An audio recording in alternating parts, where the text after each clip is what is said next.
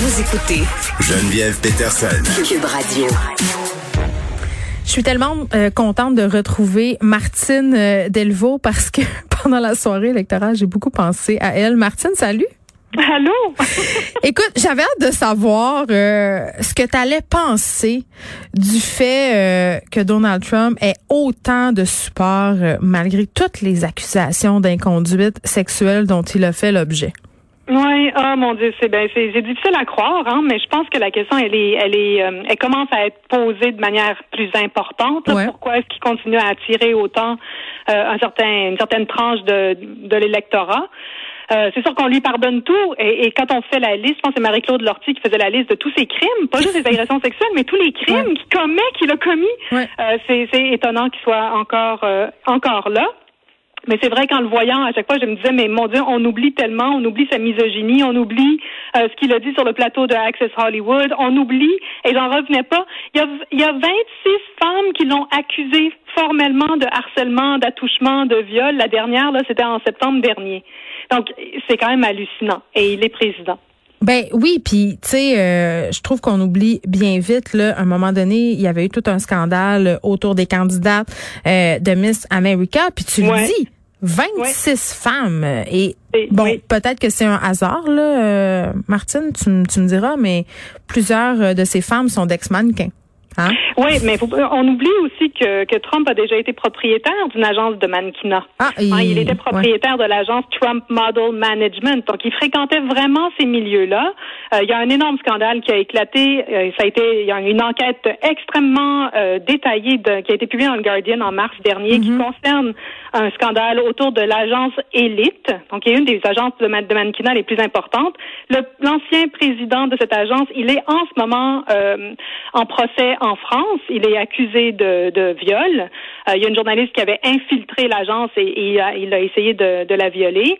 Euh, donc, Trump a fréquenté ces gens-là. C'est pas très loin de ce qu'on a vu avec Jeffrey Epstein. Donc, c'est des messieurs qui auraient pu être les pères, les grands-pères même de, de ces jeunes femmes qui étaient invitées. Elles venaient de partout à travers le monde. Elles étaient aussi jeunes que 14 ans.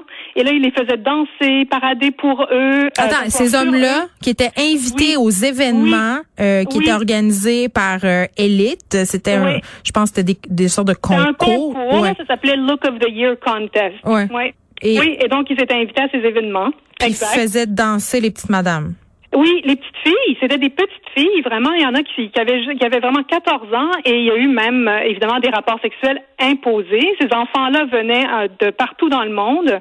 Donc comme on le sait, il y a beaucoup de, man- de, de mannequins qui, qui viennent de, de milieux qui sont pas tous euh, euh, très très fortunés là, hein. Ils font du il y en a mannequinat beaucoup et qui ils débarquent. beaucoup d'argent. Il y en a qui débarquent aussi beaucoup des pays de l'Est. On a vu ça là, d'ailleurs. euh, euh, Melania Trump, euh, c'est un peu son cas. Ouais.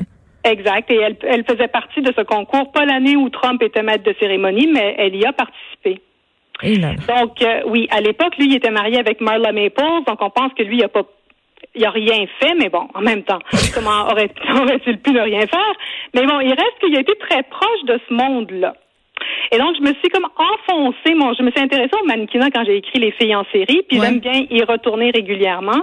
Et ce, ce dont je me suis rendu compte, c'est que quelques jours avant le début donc du procès de cet homme, Gérard Marie, qui était le président de l'agence Élite, donc accusé de viol, il y a eu un article publié par Émilie Ratakowski, qui est une mannequin qu'on a connue par l'entremise du vidéo de Robin Thicke et Pharrell Williams, Blurred Lines. Donc, les gens, je ne sais pas s'ils se souviennent, mais en 2013-2014, quand on parlait de la culture du viol, ça avait beaucoup commencé à cause de ce vidéo-là. Ben c'est quoi? Moi je je me rappelle pas.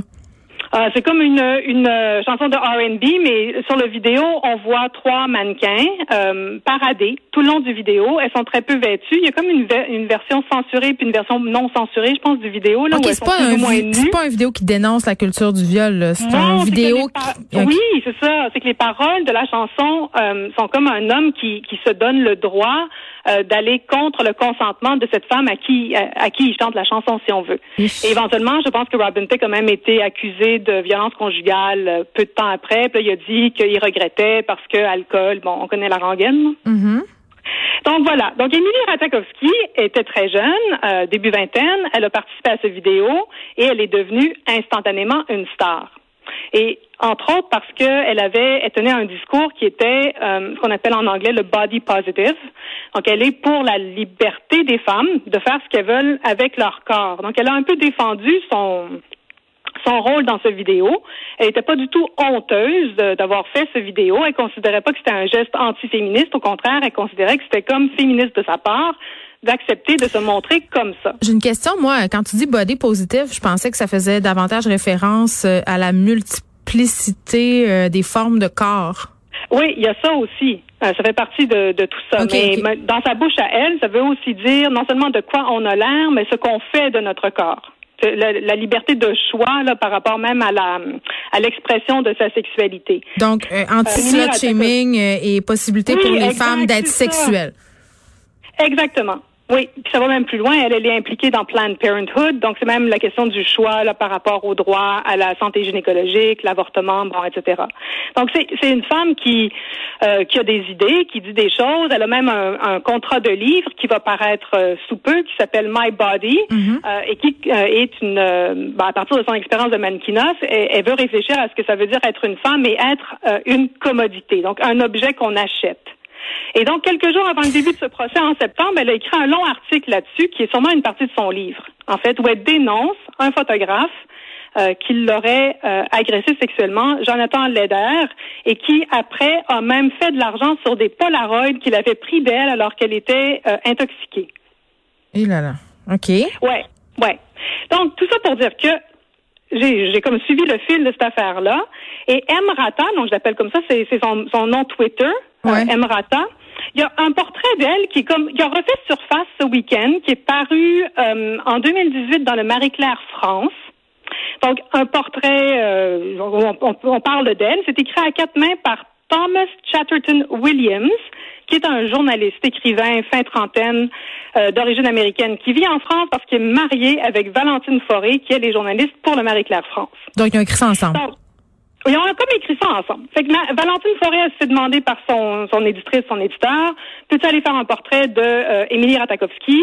Elle est enceinte jusqu'aux yeux, fait qu'elle dit à son chum, ben non, moi je peux pas y aller, vas-y toi. Fait qu'il s'en va à Cap d'Antibes et il fait une entrevue avec cette, euh, cette femme. Et tout au long de l'entrevue, c'est comme dégoûtant, c'est comme dégoulinant. Il regarde ses seins. En fait, il n'arrête pas de faire des commentaires sur sa poitrine, sur sa beauté. Et ce qui a été relevé... Attends, attends, je veux juste être... Attends un peu, Martine. non, mais je veux être sûre que je te suis bien, là. Euh, dans le portrait imprimé là qu'il dresse d'elle, il y a des commentaires sur sa poitrine? Oui, oui, oui, absolument. Oui, le portrait, ça s'appelle Émilie Ratakowski. Elle devait être contente, sa femme, euh, de l'avoir envoyé ben, là? Mais alors, ce qui est fascinant, c'est qu'on a l'impression que comme c'est écrit à quatre mains, c'est comme un dialogue, puis c'est comme si la femme euh, se, se, rebellait ou euh, s'opposait à ce que dit son chum. Donc, le chum, lui, se défend de trouver la mannequin belle en disant, mais elle a des seins, mais en même temps, elle est super intelligente. Regardez, elle fait de la lecture. Ah ben oui, Elle m'a dit qu'elle lisait euh, Roberto Bolaño, qui est un, romancier chilien, elle lit Roxane Gay, bon. Fait qu'elle arrête pas de mettre l'accent sur le fait qu'elle a des super beaux seins, les plus beaux seins de toute l'humanité, mais qu'en même temps, c'est une lectrice, c'est donc important. Ah, ça, je suis tellement en bout, là. Ça, là, ça, là. Ben, ça. Quand t'es belle, faut que tu sois forcément conne. Euh, puis les gars qui regardent des bimbos, il faut qu'ils se justifient en se disant euh, qu'ils sont donc intelligentes, puis que ce sont donc des femmes dans le fond qu'on sous-estime. Je suis comme plus capable. C'est ça. C'est d'une grande originalité. Puis c'est sûr que sa femme, elle, elle c'est comme si elle répondait à ça, hein, mais au lieu de s'attaquer à son chum, elle s'attaque à la mannequin en disant, mais oui, mais finalement, elle n'est pas si féministe que ça. Donc, c'est assez pitoyable. Tout ce portrait-là est pitoyable. Et quand c'est remonté sur la toile, Émilie Ratakowski a commenté. Elle a fait comme des émojis de, de, de vomissure et tout. Elle a dit, je n'en peux plus, j'espère que ça va être le dernier portrait qui va être fait de moi, qui dit, oh mon Dieu, elle a des seins, mais oui, elle sait lire. Et donc, ça a donné lieu à une autre chronique dans le Guardian d'une autre chroniqueuse qui s'appelle Arwa Madawi, qui, elle, a dénoncé le fait que on n'arrête pas de faire ça. On le faisait avec Marilyn Monroe, qu'on avait pris en photo Mais ben oui, attends. de lire Ulysse de Joyce. Je me rappelle, euh, assis dans une position, par... moi, j'avais, j'ai toujours ri de cette photo-là parce que sa position est impossible. Mais ben, c'est une position de pin-up. C'est une position comme dans les, les calendriers, là. Oui. Puis elle lit un livre euh, en, en, l'adoptant. Euh, c'est comme si on essayait. Euh, je, Ben, en mais, ça dit tellement de choses que je sais pas par où commencer. Mais un, la, la, la, légitimation euh, du fantasme par rapport au fait que les femmes belles peuvent aussi euh, lire des livres, mais l'espèce de côté un peu dégoulinant, mes, mes, mes poches du côté sapiosexuel. Je sais pas si tu me suis là. Mais oui, oui, oui, tout à fait. Mais qu'est-ce qu'on est en train de dire Puis qu'est-ce qu'on est en train de dire aussi aux filles euh, qui sont belles, aux petites filles qui grandissent euh, quand elles voient des images comme ça et qu'on euh, et qu'on voit le traitement qu'on réserve. Puis tu sais, même moi, je l'ai le réflexe là quand quand tu me disais tantôt par rapport à cette mannequin là qu'elle revendiquait son droit d'être en quelque sorte un objet sexuel. Il y a toujours une partie de moi qui se dit que c'est du patriarcat internalisé tout le temps. Ben oui, je suis comme pas capable d'arrêter de le penser. Puis je me dis, est-ce que c'est parce que je suis vraiment jalouse parce qu'elle est comme 4 milliards de fois plus belle que moi? Tu sais, ah, j'essaie, j'essaie, j'essaie de, de, me sonder mon esprit. Oui, mais non, mais je le vois chez les jeunes femmes. moi, je trouve, j'en apprends beaucoup de ma fille, elle a 18 ans, puis je, je, regarde comment ça fonctionne autour d'elle, ses amis et tout.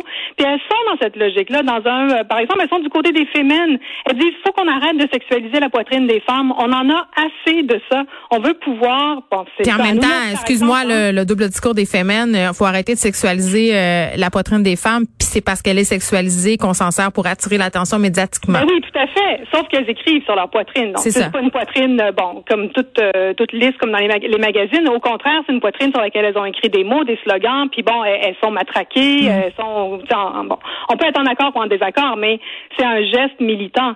Et les filles, les jeunes femmes, en tout cas autour de moi, sont dans cette dans ce militantisme-là.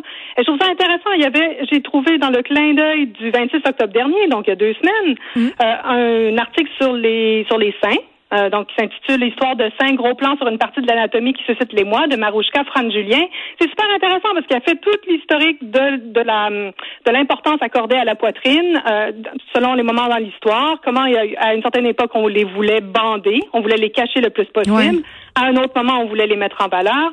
Donc tout ça est intéressant pour comprendre quelle est notre euh, ben, notre attitude par rapport à la poitrine. Puis est-ce qu'il faut justement la désexualiser euh, et pourquoi est-ce que ces hommes-là sont incapables de la désexualiser? Je sais pas s'il y a une explication euh, sociologique à tout ça, mais tu sais qu'il y a une montée fulgurante pour les demandes au niveau des réductions mammaires. Ben, il y a eu un article aussi, non, dans le Urbania il y a pas longtemps. Exactement. Les filles sont tannées, puis les raisons invoquées euh, quand je lis les textes là-dessus, parce que moi j'en ai eu une réduction mammaire euh, pour des raisons médicales, là. mais dans les raisons, euh, c'est que certaines femmes sont tannées de l'attention toujours tournée vers leur poitrine quand on a des ben, gros seins. Ben, c'est quelque chose là. Oui, ben il y a un moment, on se dit en 2020, on en est encore là. C'est un peu désespérant. Non, mais, là, se faire enlever des seins parce qu'on est à bout de se les faire regarder, ça dit quelque chose quand même. Là. C'est quand même, c'est quand même fou. Alors qu'il n'y a pas si longtemps, c'est le contraire qui, qui opérait. Là. On, en, on en voulait plus.